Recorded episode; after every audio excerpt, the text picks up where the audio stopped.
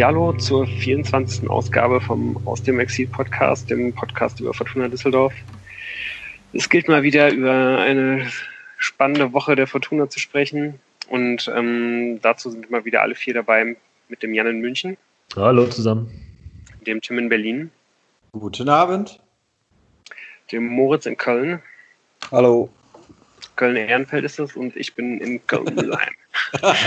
und äh, ja, genau, dann wollen wir auch mal direkt anfangen. Äh, es hat sich ja nicht nur, weil es zwei Spiele gab, seit wir das letzte Mal aufgenommen haben, einiges getan. Zum Beispiel wurde dann ja auch heute die Zeichen für die Zukunft gestellt, indem einmal mit dem gesamten Trainerteam verlängert wurde. Natürlich schon irgendwo auch vielleicht gar kein so unglaublich überraschender Schritt, aber vielleicht einer, der, der auf jeden Fall ziemlich starke Auswirkungen hat. Ja, also ich sag mal, es ist, es ist jetzt alles andere als überraschend so. Ähm, ich denke gerade dadurch, dass jetzt auf der, der Position äh, des Sportvorstands äh, mitten in der Saison, so wie man es eigentlich ja nicht äh, geplant hatte, ein Wechsel stattgefunden hat am äh, 1. Juni, ähm, möchte man natürlich irgendwie in der momentanen Situation nach draußen ausstrahlen. Äh, wir stehen für, für Kontinuität, für Konstanz und ähm, ich glaube auch, äh, unabhängig von der momentanen Tabellensituation und was in den nächsten fünf Wochen nochmal so äh, folgt, ähm, dass äh, ja, Uwe Rösler einfach bombenfest im Sattel sitzt und äh, dass man mit dem auch weiter plant, ist klar. Und ich, dass man mit allen anderen äh, verlängert hat, das war ja auch Uwe Rösler hat sich ja sehr positiv auch über das gesamte Team geäußert, dass er ja so mehr oder weniger übernommen hat. Und ähm, ich finde das überhaupt nicht überraschend und eigentlich ein ganz gutes Zeichen. Darf ich da mal eine Frage stellen? Dieses Narrativ, ähm, oh, der Zeitpunkt, Uwe Klein übernimmt für Lutz Pfannenstiel, ist nicht ideal, weil die Saison noch nicht beendet ist.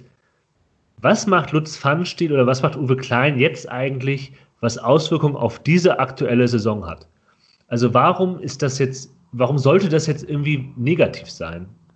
Äh, weil die Hauptarbeit, die jetzt beide ja hatten und äh, Uwe Klein jetzt noch äh, übernommen hat, ist doch eigentlich, was hat er mit der aktuellen Saison zu tun? Das ist doch eigentlich vor allem eine Ausrichtung des Vereins auf die nächste Saison.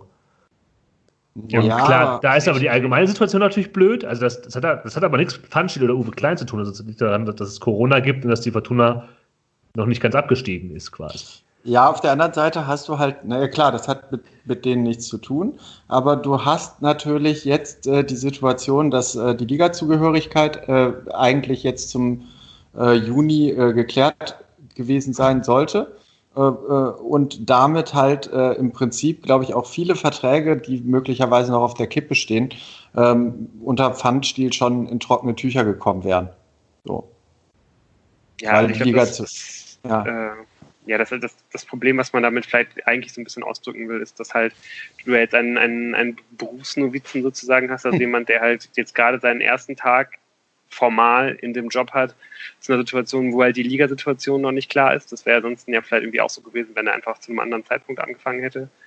Aber ähm, ja, und du dann einfach zusätzlich nochmal diese Corona-Situation dazu hast. Und das ist natürlich schon irgendwie zumindest nicht ideal, auch wenn man natürlich sagen kann, dass es jetzt ganz gut ist, dass er, glaube ich, sowieso einfach schon seit, seit Jahren in alle Abläufe irgendwie eingebunden ist und mhm. sowieso in alle Planungen natürlich irgendwie eingebunden war, jetzt auch gerade die letzten Monate aber es ist halt irgendwie eben das erste Mal, dass er irgendwie in dieser verantwortlichen Position steht. Mhm. Ähm, ich möchte mal eine abseitige Frage stellen. Ähm, gibt es eigentlich äh, beim, beim Eislaufen ist mir, äh, beim Eiskunstlaufen ist mir bekannt, den doppelten Lutz gibt es. Gibt es auch irgendwo den doppelten Uwe eigentlich? Auf diese Frage war ich nicht vorbereitet. Nee, okay. Aber den gibt es dann eben äh, bei Fortuna. ja, mit, richtig. Äh, Uwe und Uwe. Ja, sehr gut. Ja. Und, und ihr wisst noch, wofür das steht, oder? Uwe. Und Bitte? wird's Scheinbar eklig. Nicht. Doch, unten wird's eklig. Oh, ja, und äh, äh, da sind wir auch, glaube ich, dann. Äh, damit herzlich willkommen. Oh richtig, äh, beim, beim, beim, beim, beim Thema. Ähm, ja, unten wird es eklig. Äh, ein Mann für die, für die ekligen Spiele ist ja auch immer, äh, bevor wir dann auf das erste eklige Spiel weil, äh, kommen, was wir letzte Woche äh, hatten, ist ja auch äh, Adam Botzek. Und äh, äh, so einen ekligen Spieler, den, den, den hat sich Uwe Rösler anscheinend auch immer gewünscht. Ähm, noch so neben Kevin Stöger. Hm. Und mit dem scheint man ja jetzt noch mal ein Jahr zu verlängern. Ne? Ja, ähm, also muss ich sagen, sowieso vielleicht irgendwie nicht ganz so überraschend, wenn man sich einfach überlegt, wie wichtig es wahrscheinlich irgendwie ist, den weiterhin noch im Mannschaftsgefüge zu haben. Mhm. Und generell, das, das, da ist ja sowieso wahrscheinlich Vereine eher gucken, dass man, dass man halt auf, auf, auf Kontinuität setzt, weil einfach alles gerade so unsicher ist. Dazu kommt es bei der Fortuna eben so viele Verträge ausleihen. Darüber haben wir ja letzte Woche schon gesprochen, dass uns da und dass es uns da generell wenig überraschen würde, wenn man, wenn man damit Botzek verlängern würde, unter anderem. Mhm. Und Dazu kommt ja auch wirklich noch, dass Botzek ja gerade seine, seine, seine beste Phase seit langem spielt, oder? Also mhm. jetzt gerade mhm. seit, äh, seit diese, äh, die Saison wieder aufgenommen wurde, ich bin wirklich absolut positiv überrascht. Also er ist auf jeden Fall stärker als die ganze Saison vorher und vielleicht auch als in der, in der, in der Zeit davor. Einer, einer der absoluten Fixpunkte im Augenblick, würde ich sagen. Ja, würde ich eben auch sagen. Also der jetzt gerade ist ja wirklich auch ein, ein wichtiger Spieler tatsächlich. Äh, nicht nur Identifikationsfigur und äh, Kontinuitätsfigur, sondern ich glaube, der hilft der Fortuna einfach immens gerade. Ja, und ich finde, also, wenn man das jetzt verbindet, die Vertragsverlängerung und das, was wir schon vermutet hatten, und das, was Uwe Klein in der Pressekonferenz gesagt hat, ich habe das eben Vorges im Vorgespräch äh, von unserem Podcast auch schon gesagt, also die Antworten, die er gegeben hat auf die Fragen, hätten wir halt auch geben können, weil die, weil die fast jeder ähm, geben kann, weil es ganz offensichtlich ist, dass es auch die handelnden Personen in Düsseldorf, wie das ja auch nicht überraschend ist, sie können es auch nicht wissen, aber einfach keine Ahnung haben, wie sie mit der aktuellen Situation und einer möglichen Planbarkeit von kommenden Saisons irgendwie umzugehen haben. Also die wissen nicht, der wurde ja auch gefragt, wie er den Transfermarkt einschätzt und die Antwort war ja mehr oder weniger keine Ahnung. Also, ja. ja, also was, was, was, ja nicht, was nichts gegen Uwe Klein ist, sondern ja. woher soll er ja. das wissen? Ja, äh, und äh, deswegen ist, macht das macht diese, diese Verlängerung mit Botzek ähm, tatsächlich ähm, nochmal nachvollziehbarer. Wobei ich ja jetzt die Frage stelle, ist Botzek, hat Botzek diese Rolle, weil er, weil er tatsächlich so gut ist oder weil er halt die beste Option ist? Ähm, also es ist quasi seine in ihm ruhende Qualität, die ihn gerade äh, so zu dem Spieler macht? Oder ist es nicht eher der Mangel an Alternativen, weil äh, Sobotka, das, das hat man beim Schalke-Spiel gesehen, also die Hoffnung, die man in ihn haben konnte, so richtig erfüllen, tut er sie nicht. Mhm. Ja, das zieht sich jetzt halt auch schon wirklich durch die ganze Saison durch, glaube ich. Also irgendwie, ich weiß gar nicht, ob ich irgendwie darauf hingewiesen habe, dass also Gefühl ist bestimmt schon das vierte, fünfte Mal, dass wir darüber reden, dass irgendwie äh, Sobotka nach seiner Verletzung irgendwie gar nicht richtig Fuß gefasst hat. Und eigentlich auch generell in der Bundesliga mich noch nicht so komplett überzeugt hat. Es gibt natürlich immer wieder das eine, das eine Spiel gegen Dortmund in der letzten Saison, wo man dran denkt, wo äh, Marco Reus sich hinterher so, äh, ja, so halb despektierlich, aber halt natürlich irgendwie auch äh, als verstecktes Kompliment darüber geäußert hat, dass er ihn da, dass er ihn da ziemlich kalt gestellt hat. Und ähm, daran hängt man sich immer so ein bisschen auf, aber eigentlich ist es auch fast das einzige Spiel gewesen, wo, wo Sobotka in der Bundesliga überzeugt hat. Und ja, wie du dann schon sagst, natürlich erlebt Botzek gerade irgendwie seinen, ich weiß nicht wie viel, Frühling, auch wirklich, glaube ich, für uns alle so ein bisschen überraschend, dass er da nochmal jetzt irgendwie einer ist, der da eher noch positiv heraussticht bei denen, die auf dem Platz stehen. Ähm, was einen ja wirklich richtig freut, aber ja, trotzdem wird er natürlich irgendwie auch so ein bisschen per, per, per Default äh, im Augenblick aufgestellt, weil es einfach halt keinen gibt, der ihm diesen Posten streitig machen könnte. Ja, also ich sag mal, vor allem äh, äh als er letzte Woche dann im Spiel gegen Schalke reinkam, das, das war halt auch, sag ich mal, eines der Bundesligaspiele, wo, wo, wo halt so ein Botzek auch seine Qualitäten einbringen kann, würde ich sagen. Ne? Ich habe um, hab mir Notizen gemacht, eine. Notiz tatsächlich nur Botzek in Großbuchstaben in der 82. Minute, weil da nämlich einen Angriff der Schalker mit einer wunderbaren ähm, Botzek Oliver Fink-Rätsche ähm, ähm, unterbrochen hat. Also ja, tatsächlich, das war natürlich ein gutes, ähm, da führte die Fortuna äh, eben schon und da kann er natürlich auch ein bisschen seine Zerstörerqualitäten einbringen. Mhm. Also, er hat ja auch immer mal irgendwie einen schönen Pass dabei, muss man jetzt auch mal nicht ganz unterschlagen. Mhm. Also. Ja, also ich, mu ich, ich muss auch ganz ehrlich sagen, ihr habt natürlich vollkommen recht. So, seitdem der Ball wieder rollt, ähm, hat er auch sich dafür empfohlen, äh, den Vertrag zu verlängern. Und rein aus Identifikationsgründen ist es natürlich äh, äh auch äh, etwas, was jetzt kommen musste und auch aus den Unklarheiten auf dem Transfermarkt. Bin mir unsicher, ob wir in der nächsten Saison immer äh, äh so viel ähm, ihn noch auf dem Platz sehen werden und ob er da nicht auch dann durch Höhen und Tiefen gehen wird. Aber na gut, wahrscheinlich fürs Mannschaftsgefüge, ob er spielt oder nicht, ist er bestimmt ein guter Typ. Das kann ich immer nicht so genau einschätzen, aber ist bestimmt wichtig für die Mannschaft. Ja ja, gehe ich komplett mit, aber man muss halt auch immer wieder sagen, das hätte halt auch irgendwie unser Take, äh, falls wir da schon aufgenommen hätten, im äh, Sommer 2016 sein können. Ja, so sieht's aus. genau. Immer wieder Botzek, genau. Absolut. Ja. Absolut. Okay, äh, wollen wir dann mal äh, zum Spiel äh, gegen Schalke ähm, übergehen? Ja? Sollen wir noch was zu den Dauerkarten sagen? Ach, okay, die Dauerkarten. Ja, äh, also 10.000 jetzt verkauft, war, war, der letzte Stand. Ja. Ähm, ja, wie ist, wie ist das? Äh, äh, hat jemand von euch eine Dauerkarte gekauft? Nee, ich bekam wohl Anfragen, ob ich denn wieder für den gleichen Block kaufen würde und so. Ja. Äh, aber finde ich in dieser Situation ja jetzt völligen Quatsch. Ja. Also, ich will ja gar nicht ausschließen, dass ich mir, wenn irgendwie Spielbetrieb wieder stattfinden sollte, dass ich mir dann tatsächlich eine Dauerkarte kaufen könnte, würde, wollte. Aber jetzt gerade, ja. Hm. Wann wird ja, das wieder losgehen? Zur Rückrunde nächstes Jahr, wenn es gut läuft? Oder, also. Also, das ist halt, das ist nämlich genau der hm. Punkt. Ich finde diese Dauerkarten, ähm, wie das auch dargestellt wird, und da sieht man halt auch ein bisschen die Nähe der Rheinischen Post zur Medienabteilung von Fortuna Düsseldorf.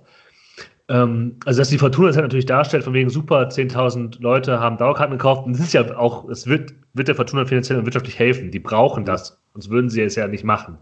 Ähm, aber das sind halt die Rheinische Post das so darstellt, unabhängig von der Ligasituation äh, kaufen äh, die Fortuna-Fans ihre Dauerkarte. Und ich denke mir einfach, um die, die Liga-Zugehörigkeit geht es hier überhaupt nicht. Es geht halt darum, ob es überhaupt noch Zuschauer gibt. Und deshalb, ja, also, also. Ob man quasi eine Gegenleistung erwartet. Ja, aber also, dann, dann, reden wir nämlich auch darüber, dass das, was jetzt gerade passiert, einfach ein, ein kurzfristiger Kredit ist, den die, ja, den, die, ja. ähm, den die Fans dem Verein gewähren und nichts anderes. Und als anderes kann man das auch aktuell nicht werten, weil äh, davon auszugehen, ja, wann auch immer nächste Saison ähm, Fußball in welcher Liga auch immer stattfinden wird in diesem Stadion, ist halt mit Fans, ist halt hochgradig fragwürdig. Und das aber so ein bisschen darzustellen, also der Verein das macht, das verstehe ich auch. Und ich finde es auch gut, wenn, wenn, wenn wir, hatten, wir haben darüber ja schon gesprochen, wenn, wenn Fans sagen, ne, ich verzichte hier auf Geld und keine Ahnung was. Ähm, aber ähm, als, als, als, als Medium, Rheinische Post, muss man doch mal da fragen, was ist denn das eigentlich, was hat das eigentlich für eine Bedeutung, dass dieser Verein so frühzeitig hier die, die Dauerkarten verlängert? Äh, wie ist denn die wirtschaftliche Situation da? Und dann das so, so zu verkaufen, oh, die treuen Fortuna-Fans, egal wie sportlich läuft, sind hier halt dabei, ist halt absurd. Ich will mich da auch nicht auf, ich will mich da nicht reinsteigern und ich hab, ne? aber ich finde es einfach komplett komisch, wie das geframed ist. Ja. Mhm. Aber äh, habt ihr da ein bisschen den Überblick, wie das bei anderen Vereinen momentan läuft? Nee, gar nicht. gesagt überhaupt nicht, nee. Ich glaube, das ist ja überall so. Ja, also ich kann mir nicht vorstellen, dass äh, äh, Fortuna, also ich kann mir schon vorstellen, dass es Vereine gibt, die jetzt mit Dauerkartenverlängerung das erstmal auf Eis gelegt haben. Ich kann mir nur nicht vorstellen, dass Fortuna da der einzige Verein ist, der so handelt. Ne, die haben halt äh, früher angefangen. Mhm. Also bei allen anderen Vereinen bekomme ich nur mit, dass es quasi um die aktuelle, aktuelle Dauerkarten geht. Und die Fortuna hat ja viel früher angefangen, auch mit dem mit, dem, mit der Verkaufsmöglichkeit und der Verlängerungsmöglichkeit. Also die haben ja früher angefangen, um früher Cash aufs Konto zu kommen, zu bekommen. Ähm, und wie gesagt, es ist ja auch, ähm, wenn es da wirtschaftliche Zwänge gibt, dann ist es ja auch okay, ne? Aber ähm, dann sollte man es auch zumindest als Rheinische Post äh, so benennen. Ob der Verein das macht, ist eine andere Frage. Ja? Und dass die sich darüber freuen, dass so viele Leute halt, ähm, die ja auch wissen, was dahinter steckt, ja, keiner kauft diese Dauerkarte jetzt, glaube ich, und geht davon aus, dass er 17 Spiele nächste Saison ja. sehen wird. Ja. Ähm, das ist natürlich da super. Bist du, ich, da bist du, glaube ich, sehr, sehr optimistisch. Das stimmt auch. Unsere Mitmenschen angeht. So ein, ja. Aber naja. ich glaube, dein, dein, dein Punkt ist ja, ist, ist ja absolut richtig. Also ich glaube, viel, die meisten Menschen äh, gehen nicht davon aus, dass es 17 Spiele geben wird. Ja. stimmt. Ja. Okay, das aber, ist. Äh, das, ja. Aber ich kann mir schon vorstellen, dass äh, ähm, viele davon ausgehen und äh, äh, dass da möglicherweise so eine Reduzierung der Kapazitäten der Stadien greifen wird. Und wenn man dann eine Dauerkarte hat, kann man auf Abstand halt nicht in seinen Block rein, aber überhaupt ins Stadion. Und das äh, kann ja auch durchaus so laufen. Ich wage da keine Prognose. Und ähm, mein Vater ist zum Beispiel einer, der jetzt nicht unbedingt auf 17 Spiele spekuliert, aber auf relativ frühe Öffnung des äh, Stadions wieder, ähm, dann halt für ein Drittel der Kapazitäten oder so. Und mhm. Ähm, er hätte aber so oder so seine Karte halt auch aus Solidarität. ähm, da sind wir wieder beim Wort Solidarität. Ja, ja. aber das habe ich jetzt natürlich extra angebracht. Äh, wer äh, genauer äh, dazu was hören will, kann unsere letzte Folge hören. Vorletzte Folge. Ähm, ja, vor, vorletzte Folge vielleicht. Ja, hört am, am besten beide. Lohnt sich beides. Ähm, nichtsdestotrotz, äh, er hätte jetzt sowieso da, so oder so seine Dauerkarte äh, verlängert. Aber ich kann mir auch vorstellen, dass sowas passieren kann. Irgendwie, dass man sagt, das Stadion äh, äh ist jetzt irgendwie jeder zweite Sitzplatz ist gesperrt, die Stiebtribüne ist komplett gesperrt. Aber die, die eine Dauerkarte haben, die haben natürlich ein Anrecht darauf, einen dieser Sitzplätze einzunehmen. Dass sowas halt mittelfristig passiert. So, ja. Möglich. Ja, ich mir vorstellen. Ich glaube, das Problem, Problem ist halt genau, exakt, ganz genau mhm. das auch. Ja, mhm. ja, ja An- und Gerade Abreise in Düsseldorf. Gerade in Düsseldorf. oh ja. Wo du halt einfach nur diese eine Bahn hast, die halt dahin fährt. Und äh, ich meine, die Bundesliga wird ja irgendwie nicht vor, ähm, ich habe ich hab jetzt irgendwo die, die Tage mal gelesen, dass ähm, die, die nächste Saison als frühestes Startdatum irgendwie Mitte September hat. Also das heißt, mhm. dann geht es auch schon so langsam aus dieser Zeit raus, wo man irgendwie dann noch so ein bisschen darauf hoffen kann, dass dann vielleicht viele Leute mit dem Fahrrad anreisen würden und so weiter. Mhm. mhm. Und da muss man sich, glaube ich, schon ein sehr äh, ausgeklügeltes Rezept überlegen, wie man dann da die, die, die auch wenn es dann vielleicht nur 10.000 10 Leute sind, wie man die halt zum, zum, zum Stadion halt bekommen will. Aber ja. wir, wir wüssten, dass wir nicht, dass es nicht nur Leute gibt, also wir würden auch, glaube ich, also mit, dem, mit dieser Öffnung würde man die Rheinbahn sehr glücklich machen, weil wir wissen ja, dass die Rheinbahn eines liebt, sich neue Konzepte zusammen mit dem Stadion zur An- und Abreise für Düsseldorf Heimspiele zu überlegen. Das scheint wirklich eine große Leidenschaft zu sein äh, bei der Rheinbahn. Und da können sie mal richtig zeigen, was sie können. Ja, mhm. und ich freue mich schon auf den, auf, auf, den Typen, der da immer in diesem Häuschen sitzt, äh, wenn man äh, auf die Bahnsteige kommt und einen so nett daran ermahnt, wenn der dann immer auf die Bitte halten Sie Distanz, das äh, wird ganz großartig. Vielleicht werde ich mir das dann auch mal geben. Ich habe ja dann bei meinem Vater eine Dauerkarte vielleicht, weil ansonsten kommt man ja nicht mehr rein in dieses Stadion. Gut, wollen wir damit äh, den. Ja, ich wollte äh, noch ganz Blog kurz hier ja. wegen äh, kompetente diverse RP oder Rheinbahn oder so. Die RP hat nämlich auch nach dem 2 zu 1 gegen Schalke äh, getitelt, dass Fortuna einen großen Befreiungsschlag im äh, Abstiegskampf gelandet sei und so. Also da muss man jetzt mhm. auch sagen. Ja, ja das finde ich eine, eine, ganz gute, das ist eine ganz gute Überleitung eigentlich, weil ja. ich äh, halt auch, als ich, als ich diese Schlagzeile gesehen habe, aufgehorcht habe, aber mich dann irgendwie entschieden habe, das jetzt einfach nicht, äh, da, da, gar nicht weiter drüber nachzudenken, das gar nicht so an mich ranzulassen. Aber ja, ich glaube, äh, wir hatten wahrscheinlich alle da irgendwie einen ähnlichen Gedanken, dass das ja irgendwie mitnichten ein, ein Befreiungsschlag war, sondern halt irgendwie die absolute Basis, um überhaupt irgendwie nur noch mit einem, mit einem Fünkchen Resthoffnung bei dem, bei dem Restprogramm, das die, das die Fortuna jetzt halt dann noch vor der Brust hat oder hatte, ähm, überhaupt noch in die restlichen Spiele gehen zu können.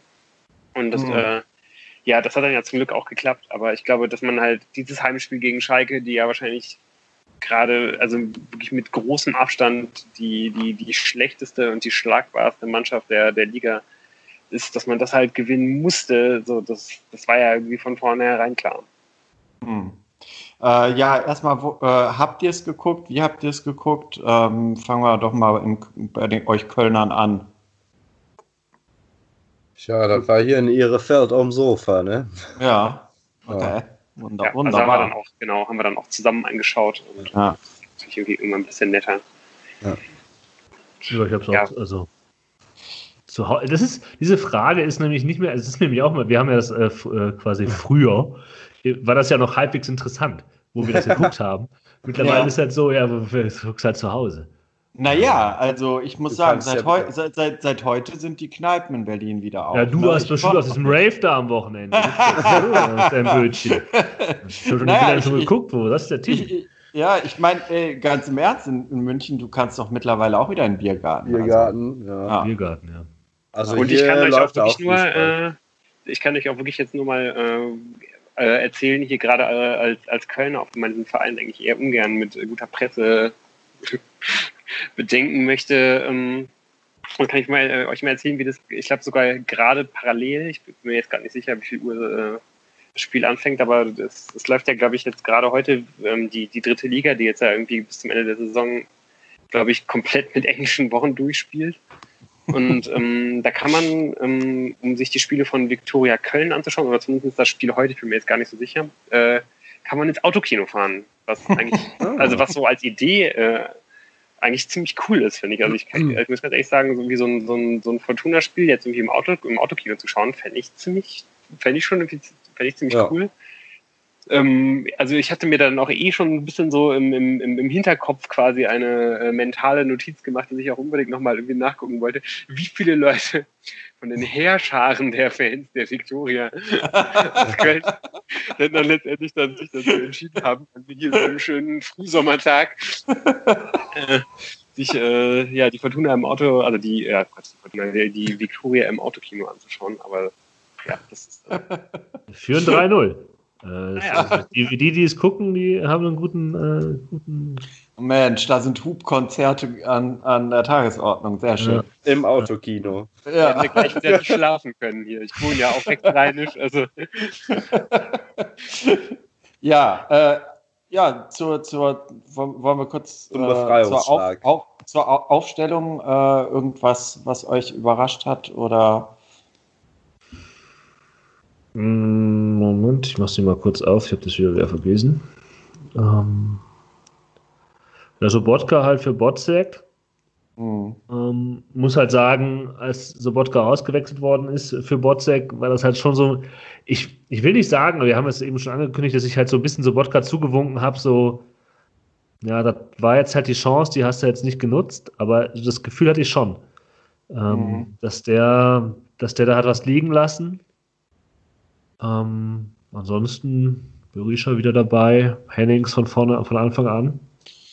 Ja, ich fand es schon interessant, dass er mit Karaman, Hennings und Tommy begonnen hat. Okay, es war halt einfach ein total äh, äh, äh, richtungsweisendes Spiel. So, wenn man das halt nicht gewinnt, dann äh, kann man einen Haken hinter die Saison machen und dann hätte auch Herr Klein eine größere Planungssicherheit jetzt ja. zum Jobantritt gehabt.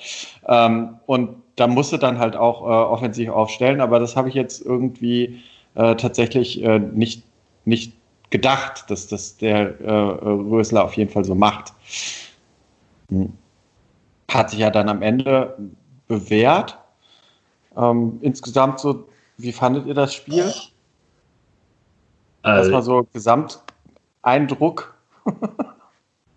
Ja, also ich, ich glaube, man, ja. man, man kommt irgendwie schwer an dieser Statistik vorbei, dass, äh, dass Fortuna halt äh, 66% Ballbesitz in dem Spiel hatte. Ja. Also alleine das zeigt einmal, glaube ich, wie, wie man das, also wie, wie hoch halt der sportliche Wert äh, von, von, von Schalke 04 im Augenblick und vor allen Dingen auch ja. in halt irgendwie ist.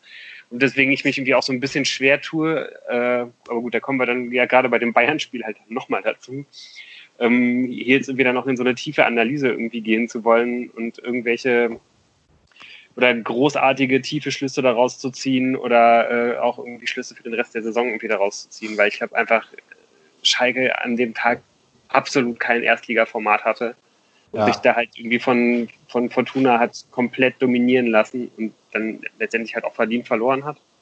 Also ich finde, die entscheidende Zahl war äh, irgendwie, ähm, die haben, ich weiß gar nicht mehr, auf welchem Sender ich es geguckt habe, ist auch egal, aber haben diese leere Tribüne hinten äh, so schick genutzt, äh, um mal zwischendrin Daten einzublenden. Und zu einem Zeitpunkt hatte Fortuna tatsächlich 82 Prozent Ballbesitz, mhm. wo ich mir halt auch denke, ähm, Moment mal, das ist doch immer noch der FC Schalke 04, gegen den wir da gerade spielen. Aber Schalke steht halt komplett neben sich so. Trotz alledem hätte man das Spiel ja fast verdaddelt. Also. Ähm, ja, ich muss halt auch sagen, also mhm. klar, also Schalke, also wir hatten ja vorher überlegt, ähm, Schalke will den Ball nicht haben und Fortuna mhm. hatte ihn halt, aber sie haben ja auch nichts damit angefangen.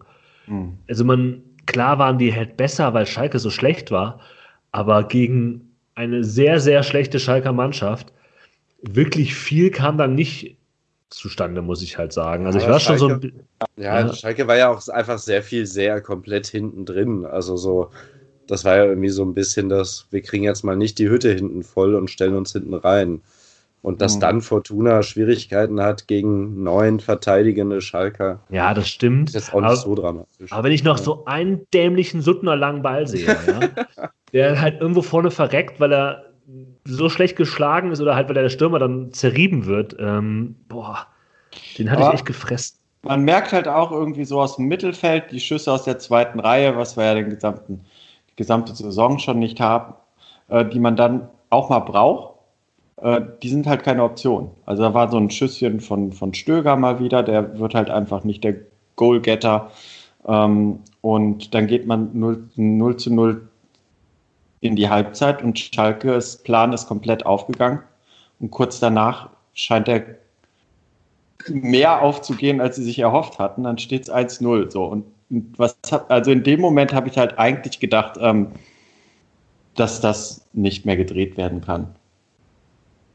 Also und damit so irgendwie auch so ein bisschen der Gedanke, das war es dann auch Saison. mit. Genau, genau. Also ja. den, den Gedanken hatte ich halt auf jeden Fall auch irgendwie auch irgendwie, da habe ich dann irgendwie auch gemerkt, dass das halt im Gegensatz zu dem, zu dem, zu dem Spiel gegen Köln, was mich richtig hart getroffen hat, was glaube ich echt bei mir irgendwie jetzt auch so, so eine, so eine emotionale Zäsur irgendwie war, dass mich das halt irgendwie relativ kalt gelassen hat. Also irgendwie, oder halt so, vielleicht irgendwie auch einfach so taub. Also, das, das ist ja dann immer eine Frage, äh, inwiefern man dann halt irgendwie noch in der Lage ist, irgendwie klare äh, Emotionen zu, zu empfinden, wenn es halt darum geht, dass irgendwie der eigene Verein absteigt oder wie auch immer. Das ist ja dann, glaube ich, häufig so, dass gerade wenn wenn es dann irgendwie je negativer ist, wie wird das, dass man sich da halt irgendwie immer so ein bisschen emotional entfernt oder zumindest äh, ja, oder das zumindest halt wie so den, den Anschein hat, weil man einfach nicht mehr mehr Leid ertragen kann. Aber das war dann ein bisschen so der Fall, dass ich mir dachte, oh Gott, ey, das, aber dann ist das jetzt halt irgendwie so. Also ich habe mich da irgendwie auch so ein bisschen mit abgefunden und konnte mir wirklich irgendwie auch nicht vorstellen, dass die Fortuna da nochmal zurückkommt. Und das ging dann ja doch relativ schnell. Und mhm. auch beim, ja, beim, beim Führungstreffer der Schalke muss ich auch nochmal sagen, also es sind ja dann häufig hier dieselben Sachen, die wir irgendwie jede Woche ansprechen. Da sieht auch mal wieder Kastenmeier nicht gut aus. Ja, sieht vor allem erstmal Suttner nicht gut aus. Ja. Ähm, ja, das ist ja auch nicht zum ersten Mal dieses ja, Kastenmeier. Ja, ich fand, ja, da haben wir letzte Woche schon drüber gesprochen, dass der jetzt vielleicht nicht die sicherste Bank ist. Ja, es ist nicht die 1A-Lösung. Ja, es ist ja. äh, vielleicht dann die 2A-Lösung, wenn man dann absteigen sollte, aber nicht die 1A-Lösung. Ja, wobei er halt vorher schon nochmal, also in der ersten Halbzeit ja, hat der Schalke ja, nochmal ja. so ein wo Hoffmann und Eihahn sehr dämlich aussahen, weil sie beide so ein bisschen unter diesem Ball durchrutschen, dann rutscht er ihnen quasi drüber und dann steht der Schalker quasi alleine vor Kastenmeier. Ja, ja, ja genau. Äh, Burgstaller war es wahrscheinlich. Nee, ich glaube Kelly, Kelly Jury. Ah, Kelly Jury, ja. ja, ja. Kann, dann, dann hält er ähm, ja, dann, bei Burgstaller habe ich mir halt tatsächlich gedacht, es gab so eine Szene in der, was, in der zweiten Halbzeit, wo der halt also ich habe mir gedacht, wie kann, also ich will gar nicht wissen, was der verdient im Verhältnis zu Kindern Karaman. Und der ist doch nicht besser als Kindern nee. Karaman. Ja, da haben und, du und ich auch drüber diskutiert. Oh, egal, erzähl weiter. aber Karaman ist halt aktuell auch wirklich, ne, wirklich gut drauf, aber. Also ich glaube ja auch, ich würde da jetzt auch erstmal irgendwie erstmal kurz nochmal einwerfen, dass wahrscheinlich Karaman halt gerade die Rufen Hennings Hinrunde äh, 2019, 2020 halt hat, hat. Also irgendwie, bei dem würde ich auch gerne mal über einen längeren Zeitraum irgendwie sehen, dass der das Niveau, was er halt gerade spielt, halten kann. Das ist ja der absolute Wahnsinn. Dass der einfach im Augenblick ein absoluter äh, ich sage ich sag jetzt nicht Unterschiedsspieler, aber halt ein absoluter Leistungsträger halt irgendwie für die Fortuna ist. Also ja. da, da, da war ja sowohl in der ganzen Karriere als auch noch bis vor wenigen Wochen nicht mit zu rechnen. Ja, wir, wir sollten uns auch nicht zu sehr jetzt an, an, an Herrn Burgsteller im blauen Trikot aufhängen, aber ich, ich finde, Jan hat da durchaus einen Punkt. Also ich würde jetzt auch sagen, der hat, wenn ich das richtig überblickt habe, in dieser Saison nicht wirklich abgeliefert. Aber, ja, ist das Tor geschossen. Ja, ja. Jetzt äh, ja, Karaman. Ja. ja, aber äh, da, da waren wir jetzt gerade bei, bei Hennings, ähm, äh, von wegen äh, äh Karaman spielt die Rückrunde äh, die Hennings in der Hinrunde hatte. Aber Hennings hat mal wieder getroffen. Kommen wir doch mal vielleicht zum Ausgleich. Ähm, erstmal geht ihm ja ein Freistoß voraus. Auch da kann man die, wieder sagen, naja, ein wirklich guter Torwart. Ich meine, Schalke hat ja auch äh, ja. einige, einige Torwartprobleme diese Saison. Ähm, ein wirklich guter Torwart muss den vielleicht auch nicht so abprallen lassen, wie das dann äh, Schubert halt tut. Der Ball kommt ja doch relativ zentral, auch wenn ja. Stöger ja sonst eigentlich eher nicht derjenige ist, der da aus 25, 30 Metern irgendwie mal halt, ähm, halt das, das dann schafft, irgendwie mal einen Ball so zu treffen. Aber War schon ein ganz ähm, guter Schuss. Auf War jeden ein guter Fall. Schuss, aber den muss er halt dann zur Seite abwehren, ja. würde ich auch so sehen. Und nicht nach vorne. Aber war, war, schon, war schon ein schöner Freistoß. Ja. Muss man auch Auf mal sagen. Fall. Ja. Und da muss halt dann ein äh, Goalgetter stehen, wie man so ja. schön sagt.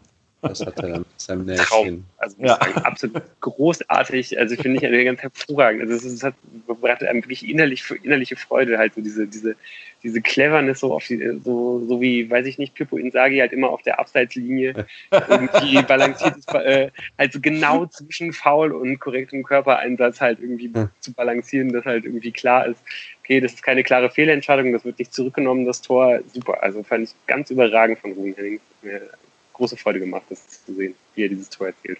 Und das 2 zu 1 ist ja dann auch wieder eine Standard. Und ich muss sagen, oh, die haben das mit der kurzen Ecke ja jetzt in den letzten Wochen sehr häufig probiert. Ja, und in dem Spiel haben sie, glaube ich, auch was, 34 Mal probiert und dann bei einer hat es geklappt. Ich finde ich find schön, dass es jetzt endlich mal zum Erfolg geführt hat. Weil sie haben es so oft ja. probiert. Und ja. mit Sicherheit haben sie im Training da eine höhere Trefferausbeute als in den vergangenen Spielen ja. gehabt. Und endlich, endlich hat es mal geklappt. Es war schon, war schon gut, die Ecke. War schon eine gute Idee. Aber war halt auch nur Schalke, ne? Ja. Und dann steht es 2-1 durch Kenan Karaman. Man wartet dann ja doch irgendwie eigentlich nur darauf, wie, wie die Fortuna dann halt irgendwie doch noch herschenkt, was dann passiert ist. Also es gab wirklich dann ja auch wie so eine Phase, wo man dachte so, oh Gott, ey, wie es, natürlich musste es irgendwie so kommen, dass man sich dann halt von dieser Schalker Mannschaft halt irgendwie noch ein 2 zu 2 irgendwie rein, reinschenken lässt, um halt irgendwie so den Trend der letzten Wochen und Monate irgendwie zu bestätigen, dass man es halt irgendwie nicht schafft, irgendwie ein Spiel zu gewinnen. Und ja, letztendlich kriegt man es dann ja doch noch irgendwie über die Zeit und ich weiß, dass wir da irgendwie dann noch sehr, auch kurz nochmal angeregt darüber diskutiert haben, in den, in den Schlussminuten, ob es äh, jetzt zu dem Zeitpunkt wichtiger wäre, dass man halt irgendwie einen Konter vernünftig setzt. Ich meine, um dann einfach den Deckel drauf zu, zu, zu haben und einfach mal so ein Erfolgserlebnis in den Schlussminuten zu haben, anstatt mal so ein Negativerlebnis.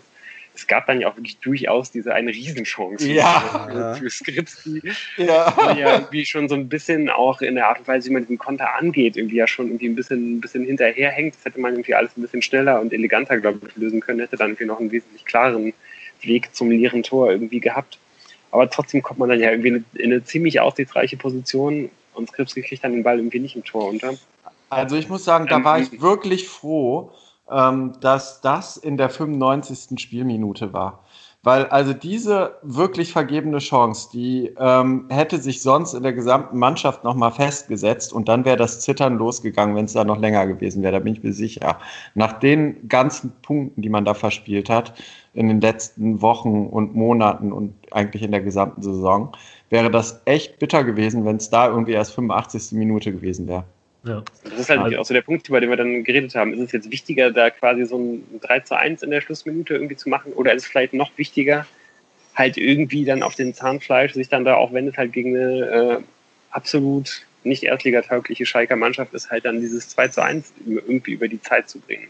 So einmal einen das, knappen das, das, Vorsprung. Genau, einmal einen knappen Vorsprung, genau. Absolut. Ja, also ich glaube tatsächlich äh, in Anbetracht äh, des äh, darauffolgenden Programms von den, von den vier Spielen, wovon jetzt eins weg ist, würde ich eher sagen, dass es jetzt nicht so den Unterschied gemacht hätte, wenn man das äh, Tor gemacht hat, sondern am Ende war es jetzt einfach wichtig, diese drei Punkte für die Tabelle mitzunehmen. Und ja, aber es gab ja, also ich habe diesen Skripski, diese Skripski-Chance, ähm, das hat mich schon emotional, war ich schon zu dem Zeitpunkt nämlich ziemlich angefasst. Weil kurz vorher, das muss ich jetzt doch nochmal, mhm. hat Erik Tommy an der, an der Schalker Eckfahne den Ball. Ja, wie man mhm. das halt so macht, um ja, dann äh, ein bisschen ja, Zeit äh, zu schinden. Und es, es, es gibt keinen, der das so kann wie Erik Tommy, ja. Mit so einer leicht fahrlässigen Bewegung des Fußgelenks schießt jetzt zwar den Schalker an, der, geht, der Ball geht aber nicht ins Aus, sondern der geht dann die, die, die Seitenauslinie lang und der Schöpf schnappt sich diesen Ball und läuft einfach über den halben Platz. Also vor euren inneren Augen könnt ihr quasi mich hektisch neben Schöpf her sprinten sehen und schreien, haltet den auf! Ja, und dann hat irgendwie Botzek sich ein, irgendwie viel zu spät, 25, viel zu ja. spät, 25 ja. Meter von dem eigenen Tor dann doch mal das Herz gefasst und hat ihn umgewämst. Ja. Aber was passiert hier? Und ich war mir noch nie so sicher, dass ein Tor fällt, wie bei diesem Freistoß. Und Kastenmeier hat dann quasi sofort runtergepflückt und dann war ja die, die dann, darauf folgte dann die Skripski-Chance. Mhm. Aber da merkte man schon, dass man so leicht, äh, leicht empfänglich ist für so Grundnervosität. Ja. Zustand war ich auch noch als gerne auch noch mal den Namen nennen. Das ist halt ja. Stöger, der dieses Foul nicht macht. Das ist auch wirklich auch das erste Mal, äh, nicht, nicht das erste Mal, dass ihm das passiert. Das war, glaube ich, auch beim Gegentor, was in Saarbrücken halt fällt. So, dass man da halt einfach ganz glasklar halt einfach, ich weiß nicht, wie viele hundert Meter vor dem eigenen Tor halt einfach, einfach faulen kann, ein einfaches Easy Foul machen kann und dann ist die Situation halt absolut ungefährlich, aber dadurch, dass halt dieses Foul nicht gemacht wird, ist dann halt irgendwie erstmal dieser riesige Raum frei, durch den er dann halt durchmarschieren kann, so bis dann halt irgendwie endlich mal ein Gottek dann, Gottek dann Zugriff bekommt und natürlich halt auch das Foul dann macht, so. Klar. Hm. Ja, das ist ja halt klare Aufgabenverteilung, ne? Einer fürs Rustikale und einer fürs schöne Spielen, ne? ja. Würden wir dann auch weiter verfolgen in den nächsten Wochen, ob er möglicherweise äh, nicht nur nach dem Spiel das Trikot äh, in ein blaues getauscht hat, sondern ob es da vielleicht hingeht. Äh, seit Dienstag oder seit gestern wird auch vermeldet auf jeden Fall, dass äh, er sämtliche Angebote, die nochmal von Fortuna Seite gemacht wurden, ausgeschlagen hat, sodass Stöger wohl zu 99,9 Prozent weg sein sollte in der nächsten Saison. Ja, aber ganz ehrlich, also, wenn ich Kevin Stöger wäre, ja, der will halt Bundesliga spielen oder erste Liga spielen, das kann er auch. Und aktuell, er ist halt vertragslos. Die, da hat er halt alle Trümpfe in der Hand. Ja. Und die, Mann, die Vereine, wegen, des, wegen der aktuellen äh, Transfersituation, über die wir schon gesprochen haben, werden halt so einen Spieler halt mit Handkuss nehmen weil er ja gezeigt hat, auch nach der Verletzung, gut zurückgekommen, dass er, dass es keine Eintagsfliege war, unbedingt letzte Saison, sondern dass er tatsächlich ein guter sein ja. kann. Kommt wahrscheinlich ja. auch aus einer für andere Vereine halt ziemlich geringen Gehaltsklasse irgendwie noch.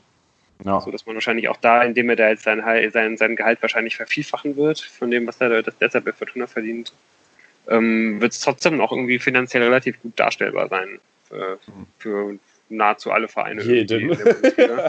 genau. Und von daher, äh, also ja, kann, kann man ihm da irgendwie nur alles Gute wünschen wahrscheinlich. Und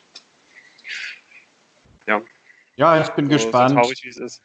Wird ja auch kolportiert, er hätte Angebote aus England, soll er mal nicht in, in, die, in, die, in der, innerhalb der Bundesliga wechseln. Das fände ich ja, schon ganz angenehm. Ne? Hm, ja. Ja, dann kam was nicht so Nettes. Dann äh, kam die Zahnarztbehandlung. Wie war das? Irgendwie zu, zum Zahnarzt muss man halt auch mal und da muss man durch. Und das war dann unser Spiel in München, ähm, wo, wo, man sehen muss, äh, äh, wir werden gleich nochmal auch darauf vielleicht kurz eingehen können, wie wir sonst so die Spiele empfinden, wenn, wenn Fans da sind.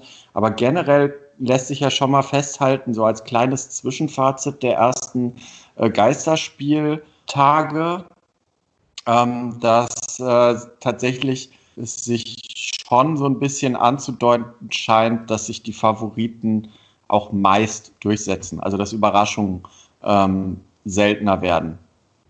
Und ja, das haben wir dann am Samstag äh, mitbekommen. Habt ihr es gesehen? Ich habe es gar nicht gesehen, leider. Nein. Ja, ich habe es ja, bis zum 2-0, glaube ich. Äh, danach habe ich es nebenher laufen lassen, aber ähm, nicht, mehr, nicht mehr voller Aufmerksamkeit. Ich habe mir tatsächlich die erste Halbzeit komplett aufmerksam reingezogen. Ja, war halt ein Klassenunterschied, vielleicht sogar zwei Klassenunterschied. Ähm, wenn das jetzt irgendwie in so einer englischen Woche gewesen wäre und man, also es war ja zum Ende der englischen Woche, aber man hätte irgendwie jetzt am Mittwoch noch ein Spiel, dann hätte man so schön austrudeln lassen können, aber so haben wir am Ende die Bayern austrudeln lassen und zum Anfang der zweiten Halbzeit war nur meine einzige Idee, äh, kann jetzt äh, das Geisterspiel, die Geisterspielkulisse mal wieder dazu führen, dass wir mal wieder ein zweistelliges Ergebnis in der Bundesliga haben. Also da habe ich kurz drüber nachgedacht. Traurig. Deshalb brauchen wir doch gar, gar nicht viele Worte zu äh, verlieren. Nö. Nö. nichts hinzuzufügen. Ja, also genau. also geht mir ähnlich. Ich habe das Spiel halt auch nicht gesehen und deswegen da jetzt auch sehr, sehr wenig zu beizutragen und ähm, ja, auch einfach aus, aus Gründen, ich glaube, ich habe das in unserem Chat dann äh, Belastungssteuerung genannt, weil ich irgendwie zu, zu schwierig fand, mir das dann irgendwie anzugucken, weil ich wirklich einfach exakt null Hoffnung hatte, dass da irgendwas passiert.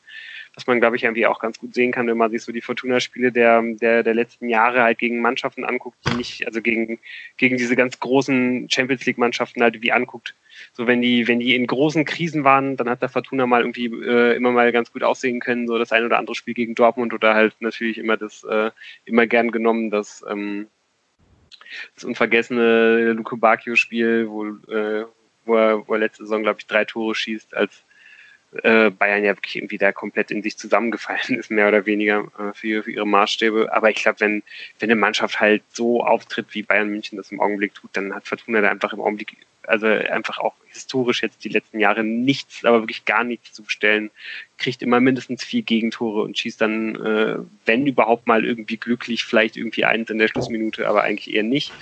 Und ähm, ja, ja, aber also da möchte ich gerne nämlich nochmal ähm, auf, auf dein, ich glaube, wir haben mal drüber gesprochen, auf dein, dein Empfinden eingehen, dass solche Spiele auch äh, beim, wenn das Publikum da ist, äh, im Prinzip so, so, so ähnlich sind, äh, wie, wie ich es eben beschrieben habe mit der Zahnarztbehandlung, dass du, da, dass du das dir gar nicht angucken willst, weil der Unterschied einfach doch viel zu deutlich ist.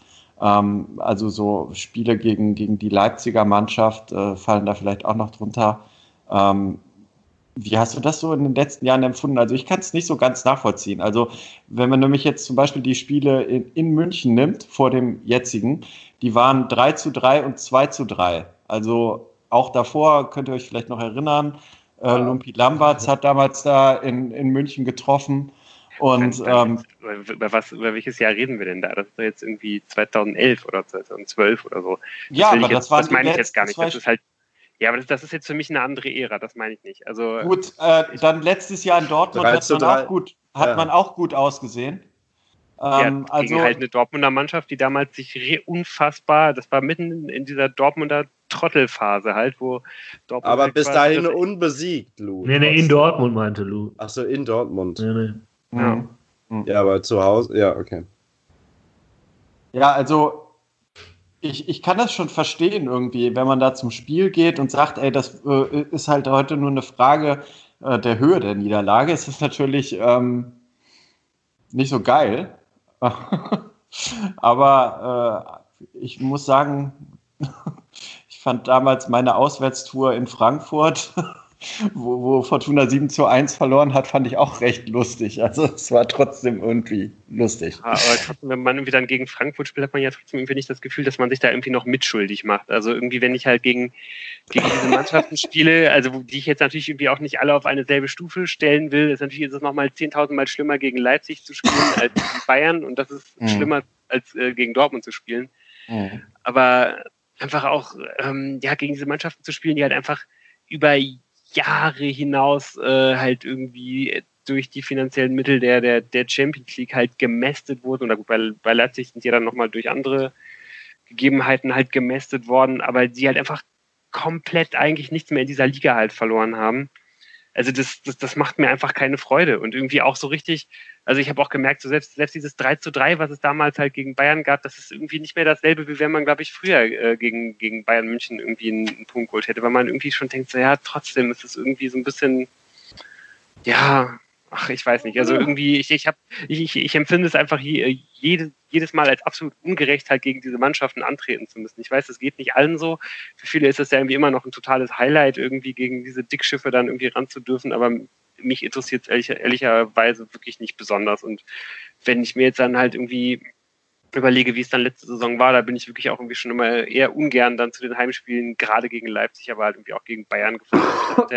Total über diese hohen und klaren, erwartbaren Niederlagen irgendwie geärgert. Und ähm, ja, und jetzt, wo, wo jetzt irgendwie nicht mal Fans im Stadion sind, fehlt mir, glaube ich, einfach so ein bisschen die Kraft, um mir das dann halt wirklich dann auch zu geben.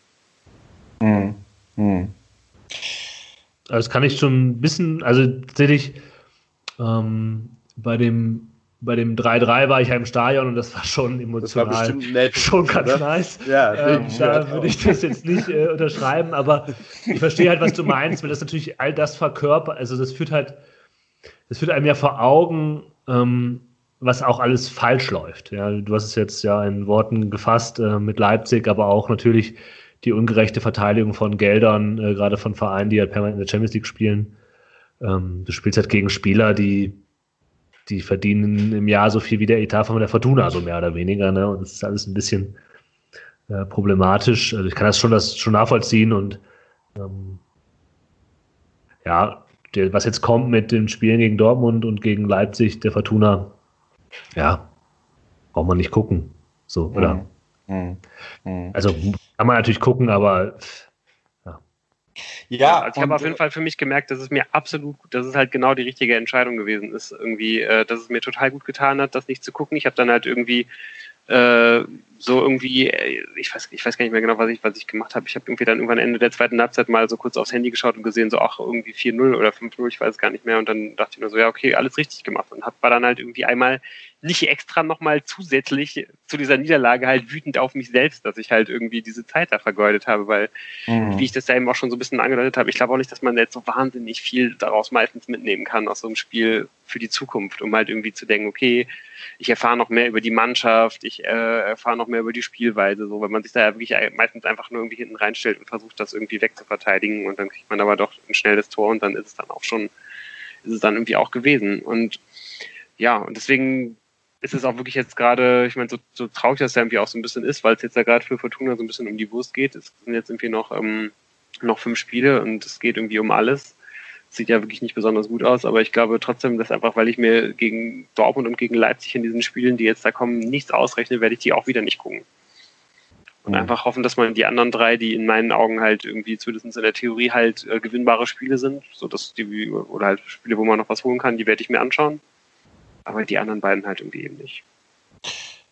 Ja, wobei man halt auch äh, tatsächlich das mal im Auge behalten muss. Äh, mal sehen, wie, wie sich die Datenlage da noch, äh, äh, sag ich mal, zu einer richtigen Stichprobe ausweiten lässt, wie lange es noch Geisterspiele geben wird.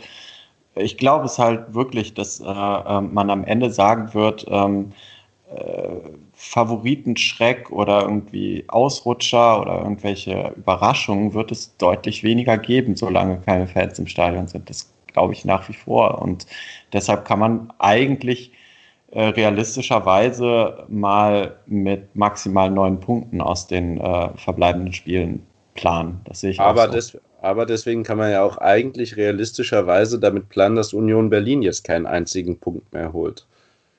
Na, die haben aber nicht nur Bayern, Dortmund, ähm, äh, äh ja, Leverkusen und Gladbach als Gegner noch. Schau dir mal ja, an, gegen ja, die die noch spielen. Ich dachte das ja. nämlich eigentlich auch, das war auch so ein bisschen so eine These, mit der ich irgendwie äh, in diese Aufnahme gegangen bin, weil man ja schon eigentlich, also eigentlich wollte ich mir das noch so ein bisschen für, für, für, die, äh, für die nächsten Wochen so ein bisschen aufbewahren.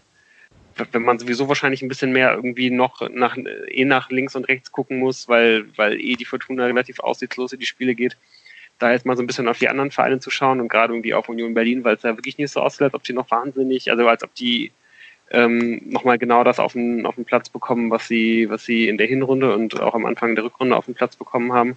Aber wenn du dir da anguckst, wer da die Gegner sind, also da Hast ist, du natürlich da, recht. Da ist, da ist die Fortuna am 34. Spieltag noch fast der schwerste. ja, ich glaube, auf die, auf, die, auf die braucht ich glaube, Mainz müsste man noch äh, schauen. Ich habe, wir haben alle, glaube ich, das Gefühl, dass Bremen jetzt ja, die Punkte holen wird und äh, aber vielleicht noch Mainz, aber es wird einfach ja, also Union spielt nämlich noch genau gegen Paderborn, ne? Das äh, ist ja. Ja, ja, Schalke, Schalke Köln, Paderborn, Hoffenheim. Ja. Ja, gegen, also. gegen Schalke sind halt drei sichere Punkte. Also es tut mir leid. Also ich meine, es kann natürlich irgendwie auch immer noch sein, also ich mag das ja immer mit den Trainerdiskussionen nicht so sehr, aber naja, also die wissen schon, dass die auch vielleicht da nochmal was, also ich meine, klar, man, also ich, ich kann mir auch nicht vorstellen, dass es, dass es irgendwie eine nachhaltige, bessere Lösung gibt, aber das macht ja trotzdem, aber das, äh, trotzdem könnte, könnte man es doch mal bei Schalke mal mit einem anderen Trainer versuchen. Sorry für. für um, ähm, die haben in den letzten Jahren so viel Geld ausgegeben für Abfindungen von irgendwelchen Trainern, mit denen sie die, eine neue Ära begründen wollten. Ich glaube, da ist die Kriegskasse auch nicht so gut gefüllt. Ähm, die können sich einfach nicht leisten. Solange es nicht noch wirklich die Gefahr geben wird, äh, dass sie die Liga nach unten verlassen, ähm, ist es einfach zu teuer, den gehen zu lassen. Kann man da nicht wenigstens, also so wie das ja dann oft dann irgendwie auch immer so italienische Vereine machen, einfach irgendwen der letzten zwei, drei Trainer, die man noch bezahlt, nehmen? Also irgendwas ändern halt. Wieso denn? Also ich finde es wirklich, also so, so wie Schalke auftritt. Also sorry, das ist ja wohl die, das ist ja wohl ein absolut ein gangbarer Weg. Ja, ja. Ich glaube, das ist einfach, den, die haben halt keine Ziele mehr, wofür die den Trainerwechsel brauchen. Ja, das Ziel ist halt, äh, wirtschaftlich zu überleben. Und, ja. Ähm, ja, und da, da, wäre Trainerwechsel halt teuer. Und die, die, Frage, die, bleiben ja drin. Bringt dir halt einen Sieg, äh, zahlst du da mehr Punkte Prämie, als du am Ende Fernsehgelder für äh, gut. für den Tabellenplatz halt rausbekommst. Das ja. ist ja dann vielleicht auch manchmal von Verein zu Verein so unterschiedlich. Vielleicht äh, sagt uns das einiges, äh, sagt das einiges darüber aus, wie halt die Schalker äh, Vertragsstrukturen bei den Spielern oft äh, ausgehandelt sind. Dass es dann nämlich wahrscheinlich häufig sehr hohe Punkteprämien gibt. Unabhängig davon, dass wir uns äh, natürlich, wir sind ja jetzt erst in unserer ersten Saison ähm, des Podcasts, äh, wird es sich ja immer so ergeben, dass wir gegen Ende der Saison notgedrungen, wenn es eng wird, auch äh, den Blick ein bisschen auf die anderen Vereine weiten. Am letzten, vergangenen Wochenende, bevor wir jetzt in die Zukunft vielleicht äh, äh, schauen, hat man das Blickfeld auch ein bisschen geweitet, ähm, äh, weil wir generell über die Situation, die nicht nur wegen Corona momentan äh, merkwürdig ist, sondern auch in USA äh, durch die ganz schlimme Situation, äh, die, ganz, die ganz schlimme Tat, ich weiß nicht, darf man es schon Mord nennen? offiziell, ja. also den Mord an ja, Floyd. Ähm, Floyd ja. Äh, an dem, wie heißt er? Lloyd Floyd, ne? George Floyd. George Floyd. Äh, die äh, jetzt äh, tatsächlich zu, ja, möglicherweise neuen 60er Jahren in Unruhen in den USA führen wird und ähm, wo man natürlich sagen muss, äh, äh man kann sich aus der Ferne nur äh, mit den Protesten solidarisieren, äh, wo wir wieder bei dem Wort wären, äh, was wir in unserem letzten Podcast irgendwann länger diskutiert haben. Hier macht es wirklich Sinn. Und da gab es ja jetzt einige Aktionen, ähm, auch ab Wochenende und auch im Umfeld der Fortuna, in der sich ähm, mit äh, den Protesten in den USA äh, Spieler und auch Vereine solidarisiert haben. Ihr habt es, glaube ich, äh, auch ganz ein bisschen verfolgt, was in sozialen Medien bei der Fortuna da so gelaufen ist. Ja, also der Spieler, der da am stärksten präsent ist, ist Zack Steffen, eben selbst Afroamerikaner, ähm, der auf Twitter. Ähm, Und Am Amerikaner auch. Ne? Ja, genau, ja, Afroamerikaner, ja. Ähm, Der, ähm, der, der sehr präsent ist, der, der, der Videos teilt Ähm, also super viel macht er nicht, aber er, er ist schon äh, ja, doch sehr aktiv. Und die Fortuna hat heute ähm, in, mit Hinweis, unter Hinweis auf die Vereinssatzung, die ja dem Verein auch als Auftrag mitgibt, sich gegen Rassismus äh, zu engagieren und sich dem entgegenzustellen, eben diesen ähm, ja, Black Tuesday, ähm, Blackout Tuesday, ähm, ähm also ein, ein schwarzes, ein schwarze äh, Folie, wie wir wissen, wie man das sagen will, äh, getwittert und eben mit Hinweis darauf, dass die Vereinssatzung hier relativ eindeutig ist.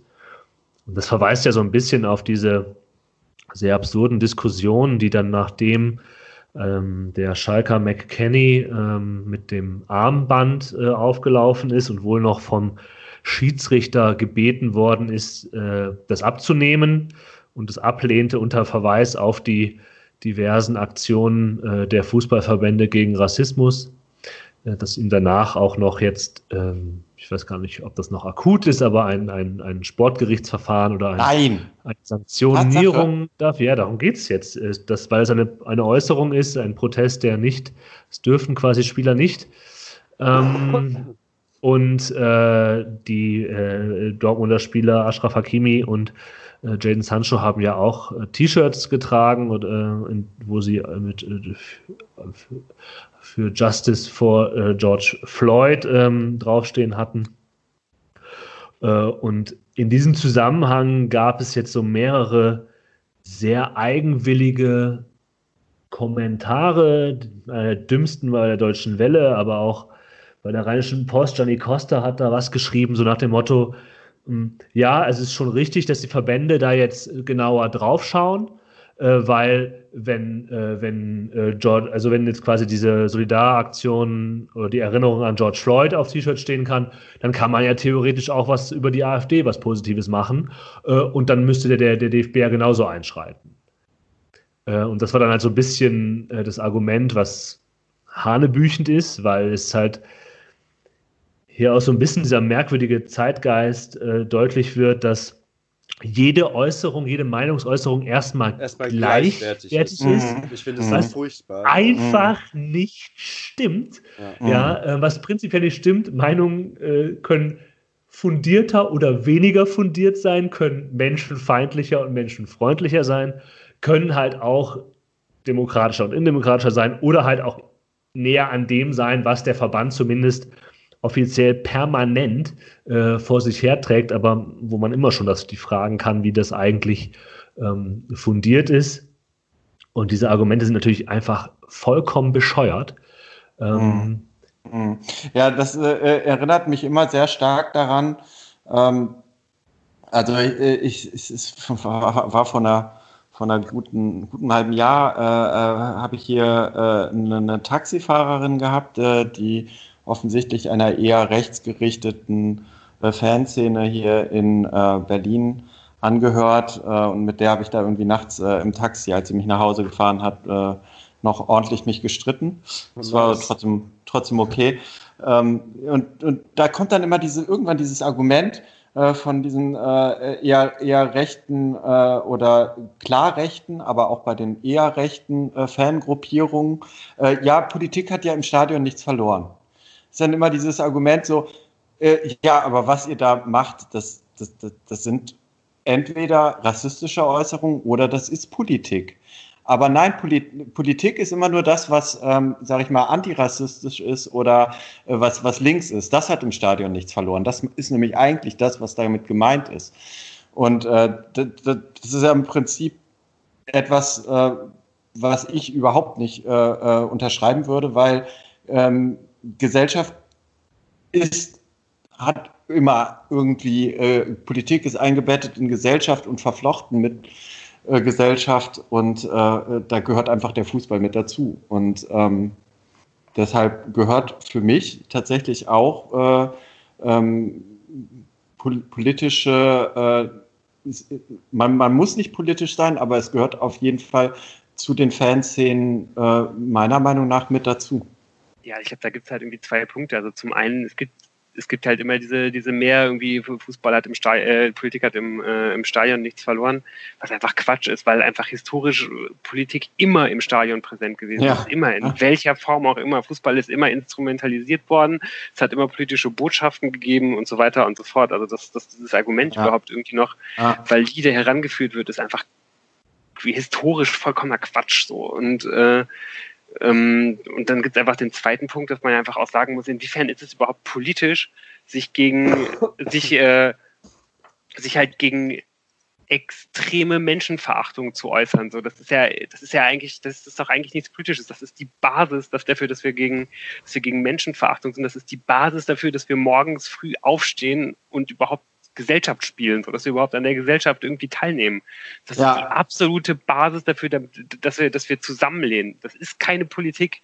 So, das ist die Basis unseres Zusammenlebens. Tut mir furchtbar leid. Also, nee. Ja, ja. Das ja, es gibt historisch gesehen auch andere Formen des Zusammenlebens. Also ich würde das, ich finde, der, der Begriff des Politischen ist halt hier, der wird dann immer so, ja, so, so, so ja, wie Tim es eben auch sagte, aber dass Politik eben etwas ist, was von Gesellschaft nicht zu trennen ist, ja. ja. Ich, ich würde auch gar nicht in Abrede stellen, dass, was du eben beschrieben hast, Lou, dieses äh, gemeinsame, ja, im, im, Prinzip ja Werte, die auf, auf Menschenrecht und Menschenwürde ähm, abnimmt, das würde ich schon auch als, das ist politisch, weil es schon alternative ähm, politische Modelle dazu gibt, ja, die eben menschenverachtend sind, aber ähm, das ist das ist absurd, das irgendwo rauszudrehen und zu sagen, dass es hier, dass es gibt keinen Ort, der nicht, der nicht politisch ist und deshalb äh, ist auch der Fußball ähm, Richtig, genau. immer äh, politisch. Ähm, sei es jetzt, ob der jetzt tatsächlich bewusst in einer Richtung instrumentalisiert worden ist oder einfach, weil er existiert. Ja. Ähm, aber ich, bei dieser Taxifahrerin und bei vielen, glaube ich, auch so rechteren Fangruppierungen ist das halt immer so dieses, ähm, die, die, dieses Argument, Politik hat im Stadion nichts äh, zu suchen, weil wir lassen uns die Hegemonie, die wir bei unserem Verein aufgebaut haben, dass wir halt klar rechts stehen, die wollen wir uns nicht streitig machen lassen. Und das heißt, jeder, der nicht äh, äh, das teilt, was wir in die Kurve tragen, ist äh, dann derjenige, der Politik ins Stadion trägt, wo sie wo die Politik eigentlich nichts äh, verloren hätte. Das ist halt immer so dieses Argument. Das habe ich probiert, dieser Taxifahrerin auch klar zu machen. Aber äh, ja, es war ja ein klar, klares Verhältnis, äh, Vertragsverhältnis, dass ich sie am Ende dafür bezahle, dass sie mich von A nach B gefahren hat. Und es war sehr lustig. Das war nicht die 4 Euro Kurzstrecke.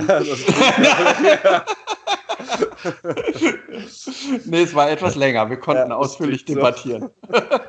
Ja, aber das, was am Anfang, was, was ähm, jetzt der Costa auf der Rheinischen Post und diese deutschen Welle, was ich da gelesen habe, das war eher so ein juristisches Argument, was aber nicht darum besser ist, weil die jetzt sagen, ja, also wenn der DFB quasi nicht alles gleich bestraft, ja, jede Meinungsäußerung, ähm, dann ist das quasi, dann fällt dieses Kartenhaus zusammen. Das heißt, wenn jetzt jemand in einem Jahr einen ähm, Gerechtigkeit für Beate Zschäpe äh, äh, T-Shirt tragen würde, dann könnte der quasi sagen, ja, warum sollte ich hier bestraft werden, wenn halt die äh, Justice for George Floyd nicht bestraft worden sind. Aber diese Denke ist halt komplett bescheuert. Also, weil das dahinter steckt halt erstens, dass, glaube ich, auch im juristischen Sinne das nicht so klar ist. Ähm, und selbst wenn, also selbst wenn ähm, diese Person dann die Strafe nicht bezahlen wollen würde und es vor ein ordentliches Gericht gehen würde, jedes Mal, ja, mhm. dann soll der DFB oder die DFL das halt machen. Weil sie halt mhm. auch quasi dann immer sagen, ähm, es gibt halt Dinge, für die stehen wir.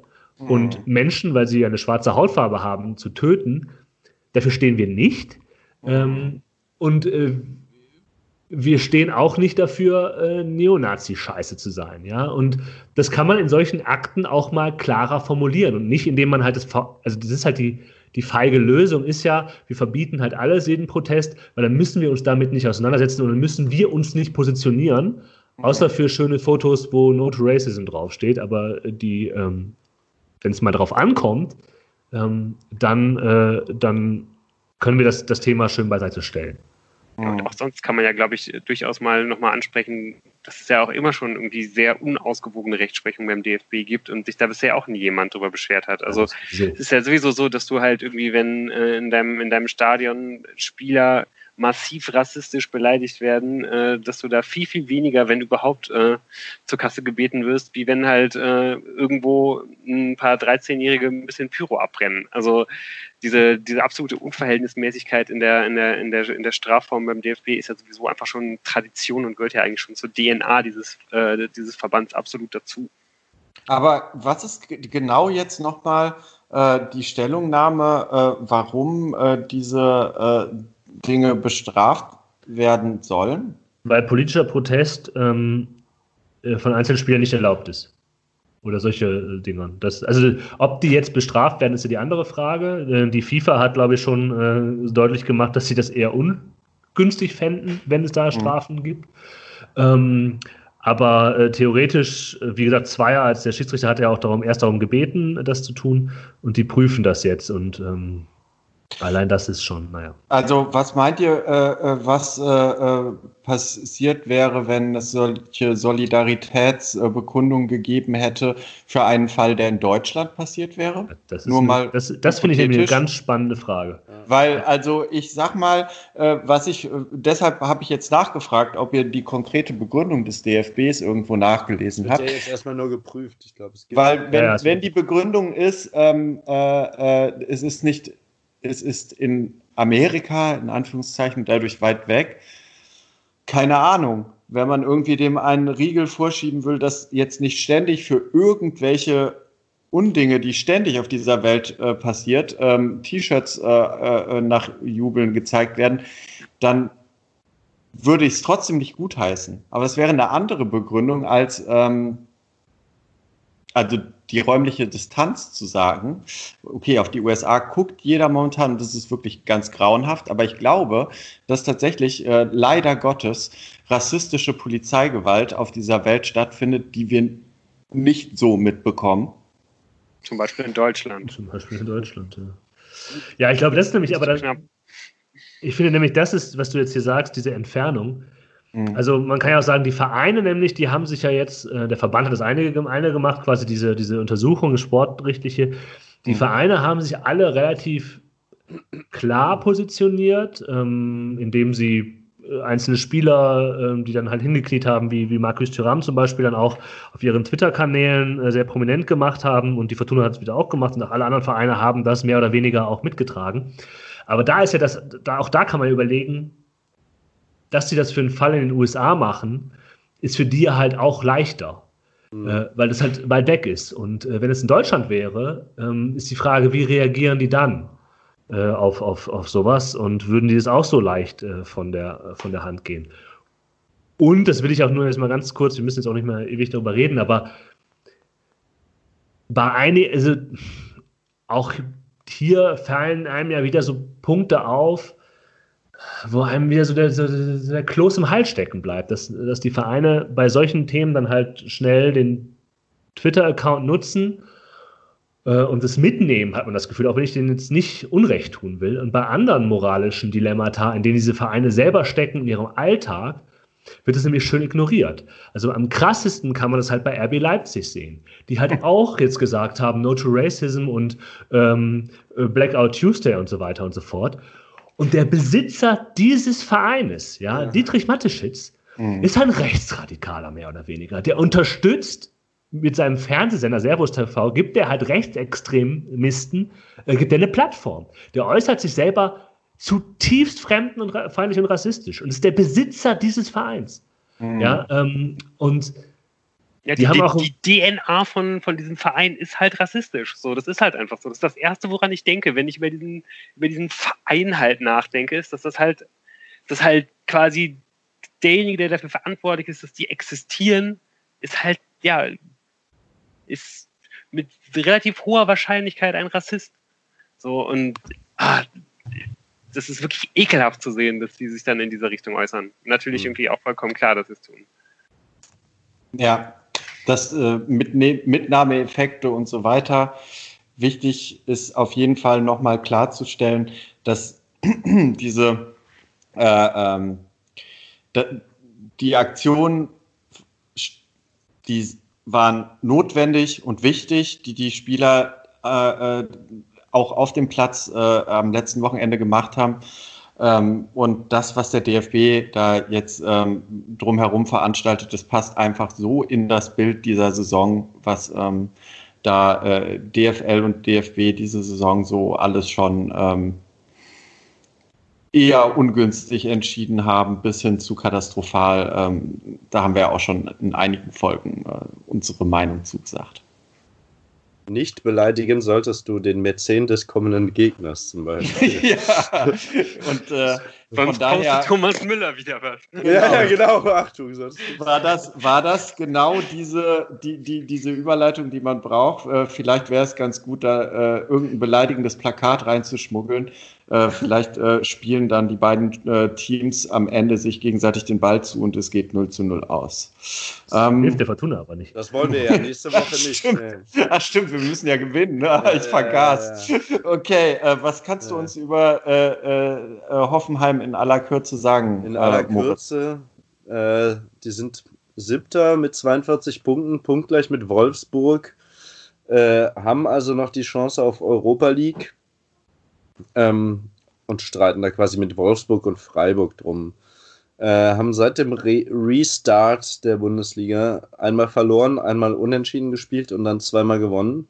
Mhm. Verloren gegen Hertha, unentschieden gegen den SC Paderborn äh, und dann gegen Köln und letzte Woche gegen Mainz dann gewonnen.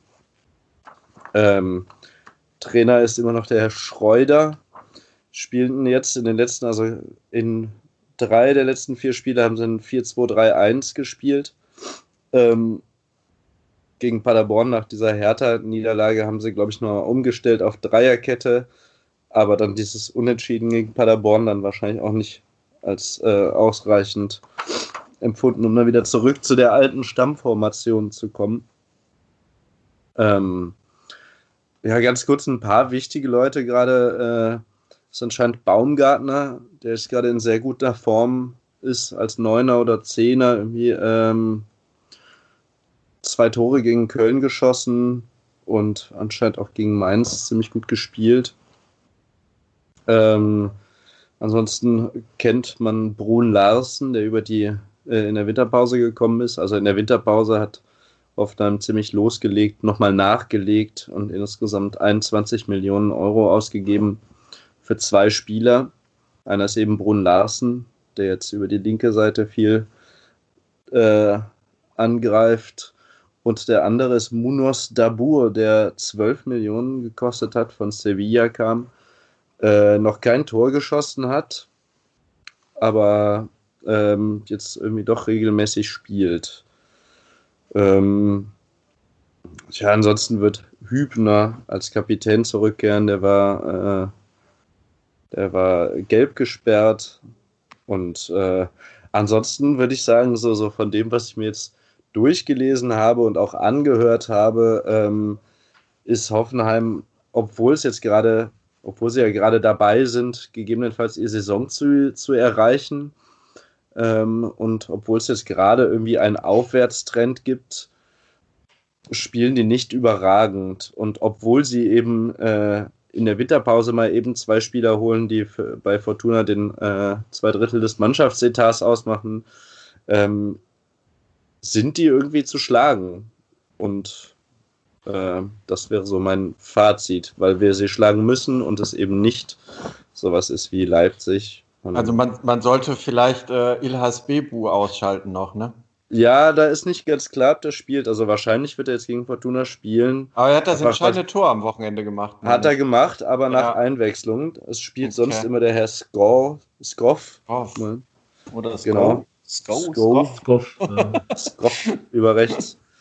Aber das oh, kann natürlich okay. sein, dass Ilas Bebu äh, gegen seine alte Mannschaft eingeworfen wird. Gibt ja auf jeden Fall auch wenige Spieler, die ihm da äh, in puncto Tempo wirklich was entgegensetzen könnten. Ne? Also gerade gerade äh, auf der auf der linken Abwehrseite. Ich glaube, wahrscheinlich kommt er über rechts. Also ich weiß nicht genau, wie er jetzt bei bei ja, ja, kommt er über rechts. Bei, bei Hoffenheim eingesetzt wird. Ich hätte nur irgendwann mal so ein bisschen, habe ich gerade so im Hinterkopf, dass irgendwann diese Saison, glaube ich, mal äh, Kevin Akrobuma irgendwie Außenstürmer gespielt hat oder sowas. Deswegen kann es ja zumindest sein, dass da der Trainer das ein oder andere Mal zu kreativen Lösungen greift. Aber ich glaube, wenn Bebu über rechts kommt, dann würde er da auf die äh, ja schon historisch schwache Fortuna äh, linke Abwehrseite treffen. Und ja, das, also da, da fehlt ja auf jeden Fall wenig viel Fantasie, um sich da auszumalen, dass das ja dann doch die Fortuna in arge Probleme bringen könnte. Mhm. Auf der anderen Seite würde ich jetzt im Kader würde ich erstmal positiv formulieren. Über links hast du eben Brun Larsen und hinten wahrscheinlich auch äh, Steven Zuber, die die linke Seite bearbeiten. Die sind, glaube ich, auch nicht so schlecht und dann äh, haben wir da aber immerhin ein Gegengewicht auf der einen Seite. Hm. So. Hm. Ja, und leider äh, glaube ich, äh, im Gegensatz zu Schalke, wo wir wirklich Schalke auf dem völlig falschen Fuß und zu richtigen Zeitpunkt hatten, hast du ja gerade gesagt, die haben jetzt zweimal gewonnen und haben keinen Fliegenfänger hinten drin. So, ne? Der ja, Baumann ist auch nicht so schlecht. Oh je. Okay, dann ähm, irgendwelche Anweisungen an Herrn Rösler, wie man jetzt mal probieren sollte, oder wollen wir direkt zu den Tipps kommen? Lass direkt tippen. Okay. Ah, ich glaube, ja. wir sind jetzt irgendwie dann doch vielleicht nicht ganz nah genug dran gewesen jetzt die letzten Wochen, um da jetzt genau hinzuschauen, wie da vielleicht die beste Spielweise ist. Am also besten immer am besten so spielen wie, wie in, den, in den ganzen letzten Wochen, ohne es dann halt am Ende herzuschenken. Einfach weniger ja. trottelig spielen. Ja. Wäre äh, wär meine, wär meine Anweisung. Ja, man hat ja, eigentlich, könnte man fast sagen, Fortuna ist in der Form ihres Lebens. Mein Gott, nur dieses scheiß Bayern-Spiel verloren. Ansonsten der immer gut ausgesehen. Also, also ich möchte eben, äh, bevor, ihr, sein. bevor ihr tippt, damit euch klar ist, äh, worum es geht, äh, nochmal eben hervorheben, wie sehr ihr nur noch meine Hacken seht in diesem Tippspiel. Ah, ja, ähm, das liegt unter anderem an zwei fast richtigen Tipps in der letzten Woche von meiner Seite. Gut. Also, au außergewöhnliche Tipps. Nee, ich tippe 1-1 ich äh, tippe 3-0 für Hoffenheim. Äh, optimistisch, der Louis. Ja, die Rückrunde sieht beim Louis sowieso sehr optimistisch aus, was seine Tipps angeht. Oder sagen wir realistisch. ja, äh, ich tippe auf ein 2 zu 2. Okay. Dann übernehme ich mal weil ich es mir leisten kann, die Ehrenrettung und tippe auf ein 1 zu 0 für die Fortuna. Nun denn. Soll es das fürs Erste gewesen sein? Soll es das gewesen sein? Ja, sind da schon wieder auch mal wieder ein bisschen länger geworden, als wir das äh, durchaus Deutlich, vorher ja. mal wieder geplant hatten. Geht jetzt ja langsam schon traditionell hier in so eine Zwei-Stunden-Richtung. Und ähm, ja, ich meine, äh, wir haben ja schon ein bisschen darüber geredet, dass wir vielleicht jetzt nach dem nächsten Spiel nicht unbedingt wieder aufnehmen werden und generell noch nicht so ganz wissen, wann wir wieder aufnehmen werden. Und ähm, ja, deswegen kann es halt gut sein, dass es dann beim nächsten Mal vielleicht auch wieder was länger wird. Schon allein, weil man eventuell dann ja sogar schon Planungssicherheit bezüglich des Ligaverbleibs hat oder zumindest fast haben wird.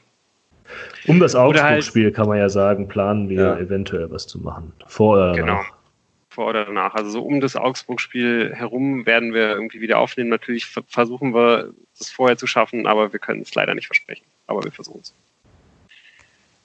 Und ja, dann würde ich vor allen Dingen äh, euch äh, ja bis dann nochmal alles Gute wünschen und hoffen, dass wir, wenn wir äh, das nächste Mal dann über das Augsburg-Spiel, in welcher Form auch immer halt reden, dass wir das in dem Wissen tun, dass es für die Fortuna noch, äh, noch um was geht in der Saison. Aber wäre nett. Wäre gut, ja.